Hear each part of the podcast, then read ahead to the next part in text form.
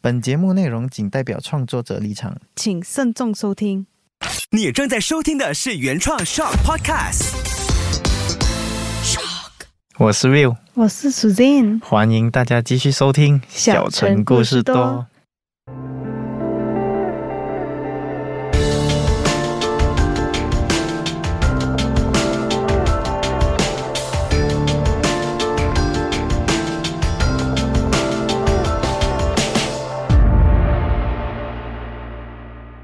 Viva，、啊、今天我们要讲关于什么呢？今天啊，跟我们讲一下关于降头这个。哦，降头啊，我知道东南亚像马来西亚、泰国啊，都很多这种降头这种东西，而且很多人中过，听讲。嗯，这样你有听说过什么降头吗？我小时候有听讲过月经降啦。啊，月经降啊，嗯听那个名字就觉得有一点不是很卫生呢。你有什么故事吗？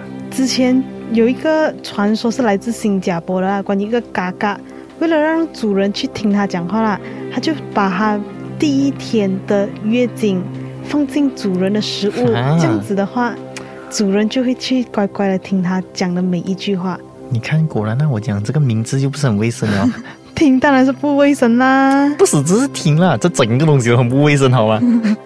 因为你开了这个降头的这个话题，那我只知道这个月经降。嗯，这样，你今天要带来什么降头的传说给大家诶？今天我要讲的就是传说中最厉害的降头了，什叫么降头飞头降。啊，飞头降啊，它的整个头是飞出来的那种啊！啊，不只是头发哦，包括肠胃一起飞。哟、很恶心哎，真的、啊。嗯，所谓的飞头降呢，就是降头师利用符咒啊，给自己下降，嗯，让自己的头颅可以离身飞行，啊，达到提升自己功力的降头术。降头不是下降给别人的咩？我还是第一次听到下给自己的降头嘞。但是为什么要下给自己耶？这样子才可以提升自己的功力吗？这样子它要飞去哪里都可以 啊。道理上是可以啦，但是它其实也哪里都去不到我，因为它不是透明嘛，它只是非头发嘛，所以它还是有实体的头，而且还是连着自己的消化器官、它的肠胃一起飞出去。这样它到底厉害在哪里耶？它厉害就是练了过后可以长生不老。哦，怪不得有人要练啦。对哦，但是它也没有这样容易练的哦，因为降头师哦需要练七个阶段，嗯，每一个阶段啊，每一个 level 啊，还要练七七四十九天，在每一个七七四十九天里面，又要每一天都吸血。啊，那里好像有点复杂耶。对啦，不然你以为练了要长生不老的嘞？这样你刚刚讲每一天都要吸血，这样子什么血都能吸的啊、也可以这样子讲啦，一开始就是什么血都可以吸，遇到猫就吸猫血，遇到狗就吸狗血，遇到人呢吸人血哦。啊，它要吸到直到它的肠胃哦装满了鲜血过后，或者是天要快亮的时候哦，就赶快返回降头师的身上了。这样子，如果是还没有吸满血的话，是不是不能回到他自己的身体？传说啦，嗯如果吸不够血的话，它就只能重新练过哦。过了这七个阶段过后哦，降头师才算练成了这个飞头降。等他施展这个飞头降的时候哦，他那些胃啊、肠啊才不会跟着一起飞。哇，只就是那个啊头在那边飞来飞去吧。对的，它就变得非常的轻巧利落。哇啊，这样的话才比较容易做到自己要做的东西嘛。飞头降练成了过后哦，它也不用再每天吸血了哦，嗯，但是每隔七七四十九天，它就要吸食孕妇腹中的胎儿。哇，很残忍，很恶心哎。我觉得相比刚才你讲的那个月经降比，其实也没有差很多耶。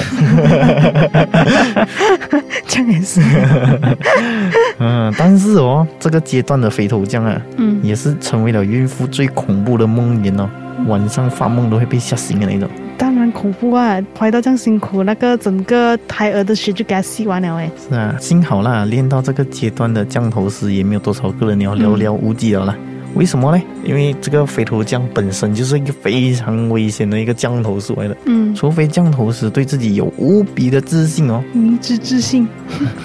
迷之自信啊，也可以，也可以，或者是哦，他真的是身怀有那种血海深仇，嗯，不然一般的降头师也不会去练这个飞头降的哦。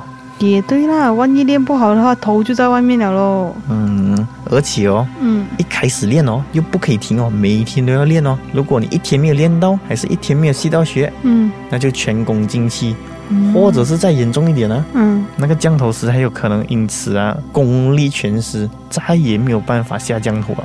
在前面我该讲的一个七个阶段哦，嗯嗯他的头是带着他的肠一起走的嘛，嗯他飞的高度哦还有厘米的哦，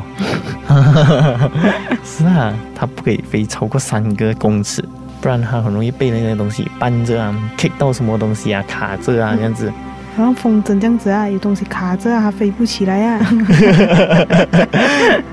这个形容就非常的贴切。所以哦，如果他这样倒霉哦，嗯就在那边卡着哦，他又来不及在天亮的时候回到降头师的身上哦，只要被太阳照射到，降头师就会连人带头一起化成一滩血水，永不超生。哇，这样子它时间管理要很好。对呀、你要看。算好那个时机 先，如果是那时机到还没有回到的话，被太对阳啊照下去的话，直接一滩血，拜拜，他也比较辛苦哦，因为他没有戴手表。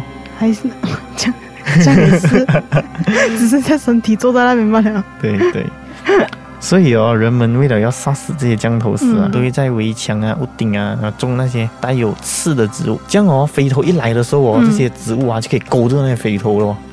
啊， 勾住它，那很像风筝，这样你可以讲的那个这样子又可以防贼，又可以防那个飞头将。啊。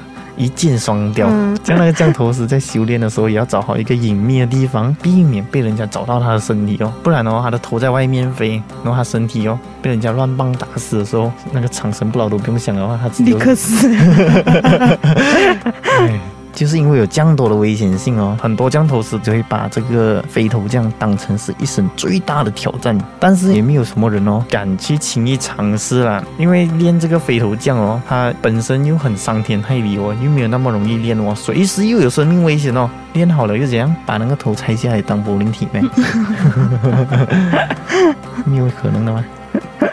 这个故事下来，大家对飞头降有一定的了解了，对吧？嗯，对，大家如果还有知道什么飞图这样的故事，或者是任何传说，都可以分享到我们的 social media。那我们的这期节目就到这里啦。我是 Will，我是 Suzanne，下期小城故事多再见，拜拜拜